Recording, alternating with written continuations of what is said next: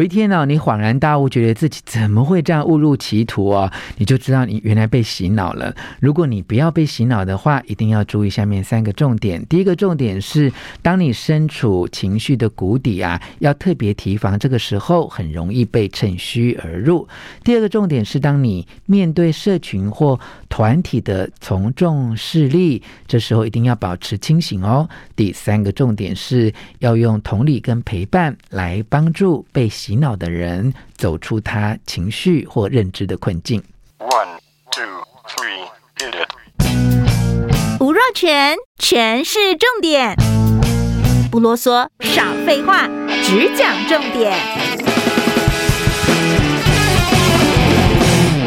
我是吴若全，今天是新西心理咨商所的周慕姿老师，也是畅销作家，在静文学静好听有 Podcast 的慕姿老师，再次来跟我们导读好书啊。好，木子老师今天要介绍的书是，我今天要介绍的是有一本，就是 X Japan 主唱，他很有名，就是他说他被就是洗脑操纵，然后进入邪教，然后被控制了十年吧的一个一个书籍。哇，这个。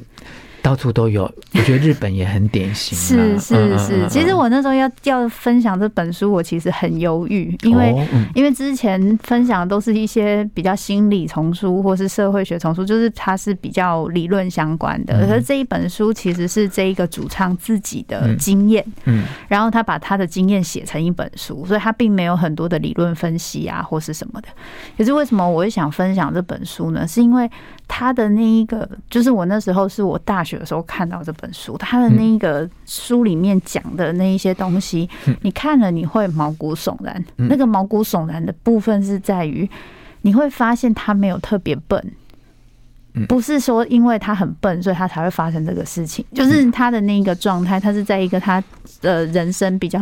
呃，脆弱、低谷、寂寞、孤单、困难的那个时候，遇到了一个对他很好的人，然后遇到了这样子的人之后，他相信了对方，他相信了对方之后，对方又又引荐了一个一个，就是把这个宗教引荐进来，然后后来就开始恐怖的乱七八糟，包含就是你必须肉体上的虐待他，然后虐待他之后再去灌输一些东西，告诉他很糟，然后他必须要去怎么样重新赎罪等等，也就是说他。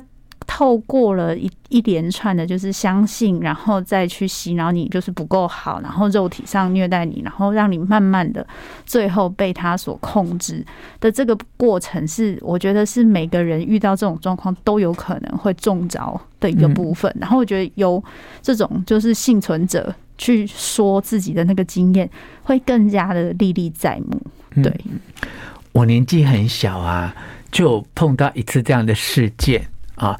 就有一天，我亲身碰到，就我在路上就碰到一个太太很焦虑，她说：“请你帮我一个忙。”其实我那时候好像才高中大学而已。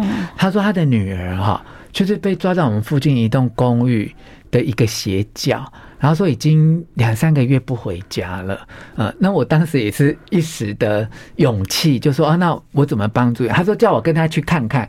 就我一打开那个门，真的是就一堆人就在一个小公寓里面，他你没有办法想象，就一堆人在做他们的一些仪式或修行这样。可能没进去之后，呃。主事者就看到这个人的妈妈，啊，这个人因为一定跟他妈妈有一些心理的纠结，或家庭关系不是很好，的，一看到他妈妈一脸，你知道吗？那个女孩子哦，她完全不分青红皂白，看到他妈妈来，她就觉得他妈妈要来抓她。嗯，她立刻从后阳台四楼这样跳下去，然后是因为二楼有一个雨遮或什么东西，然后后来就没有怎么样，呃，就送，你可能有有一些骨折或者，可是我印象非常深，我那时候年纪很小，我就觉得说。哇，一些那种团体的力量哈，是去影响一个家庭关系比较薄弱的人，是。然后用他们的一个团体的方法，他其实是可以完全影响一个人，让那一个人本来就已经家庭关系不好，然后看到自己的母亲或怎样的时候，他会完全站在一个你看连死都可以的对立面哦。对，对，对，其实我讲一个最简单的东西，大家一定很有感觉嘛。有我一定有身边有很多人，就算你是专业人士，你会发现你爸妈相信你，跟相信长辈群组，他一定比较相信长辈群组的内容，对吧？是，是，是，对对。像我先生他们家三个。个医生，他们最痛苦的地方就是，他们医生跟妈妈、跟爸爸、跟妈妈讲说什么东西要怎么样都没有用。妈妈会说啊，那我跟你讲，那个我们那个什么那个谁就是讲的，对，讲的那个就是他相信他亲密关系有关系的人，没错，这是最有趣的地方。那就是当我们整群人大家都觉得这个好像是对的，然后这一个东西形成一个氛围，那个氛围是归属感。就是这个是一个归属感，所以我们会想要归属感跟从众有很大的关系。就是因为我对这个地方有认同的归属感，我就不希望自己不一样，因为我不一样就不会被接纳。嗯，所以我会很容易可以吸收跟接受这个东西。那这个东西，你看我刚刚讲长辈群组，大家就懂。然后所以它就是一个可以让我们感受，也会觉得说，哎，我有归属感了，我有安全感了，我有一个地方可以去了的这种方式。所以他有时候的这一种要破解，他必须要非常的有意。意思，不然的确不太容易。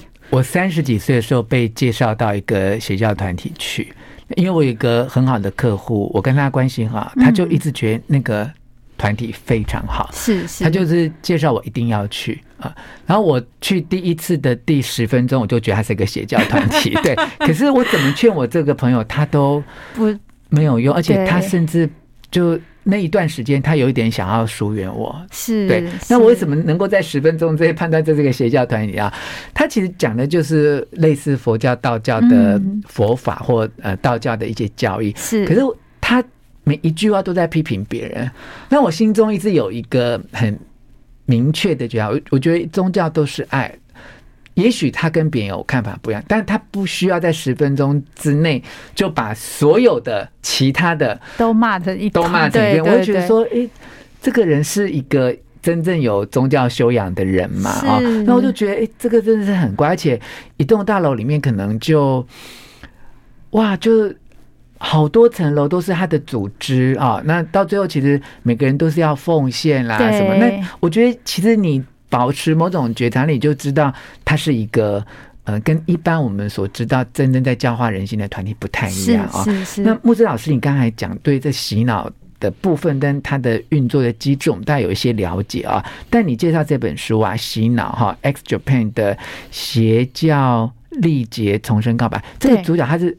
什么时候如梦初醒，发现自己是在这个邪教里啊？他是过十年之后，他在这个过程中，他所有的钱，然后所有的一些就是自己的身边的朋友也都离弃。就是我不知道若泉大哥对 X Japan 熟不熟？他们是当年代极红，就是那个极红，已经红到就是我不知道怎么讲。他是就是就是以日本视觉系，他是一个非常就是。那个教主型的一个团体，然后这个主唱他因为进入了这个，就是这一个这个团就散团了嘛，然后他赚非常非常多的钱，然后所有的钱都给了就是这个团体跟他的妻子，然后他妻子还，总之可能还有跟教宗上床之类的，就是非常的复杂。然后是在他钱全部都被榨光之后，他们应该也是发现他没有什么利用价值，然后当然那个控制的。那个力量又比较小，那再加上他还可能还有一些朋友啊什么，还愿意进入，还没有放弃他，他才有机会慢慢的出来。可是这这就是一个很重要关键，那就是像刚刚若泉大哥说，当你的朋友这个状况的时候，你没有放弃他，你还跟他讲，他才有一个出来的可能性。可是如果今天。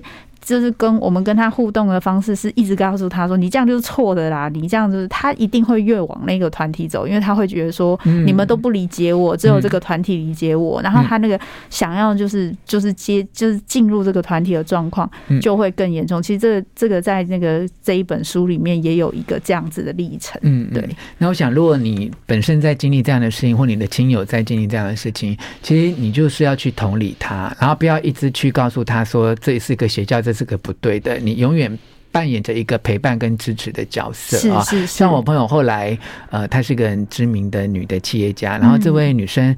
他十年之后就又跟我联络，然后保持很好的关系。然后对于过去那一段，他都云淡风轻的说 啊，就过去了。那我们也不用再去提那件事，因为他只要没有受到很大的损失跟伤害，能够重新看待他自己的生命跟所谓他人生的一些爱的追求，这样也就是功德圆满了啊。所以每个人可能在人生某个阶段有一个这样的过程，但其实今天钟木正老师要跟你讲的是洗脑这件事情，他对一个人的影响不一定是邪教哦。你在你的日常生活当中可能也有会被洗脑的经验，判断力，对，你一定要保 持你的理智。好好，谢谢木子老师，谢谢。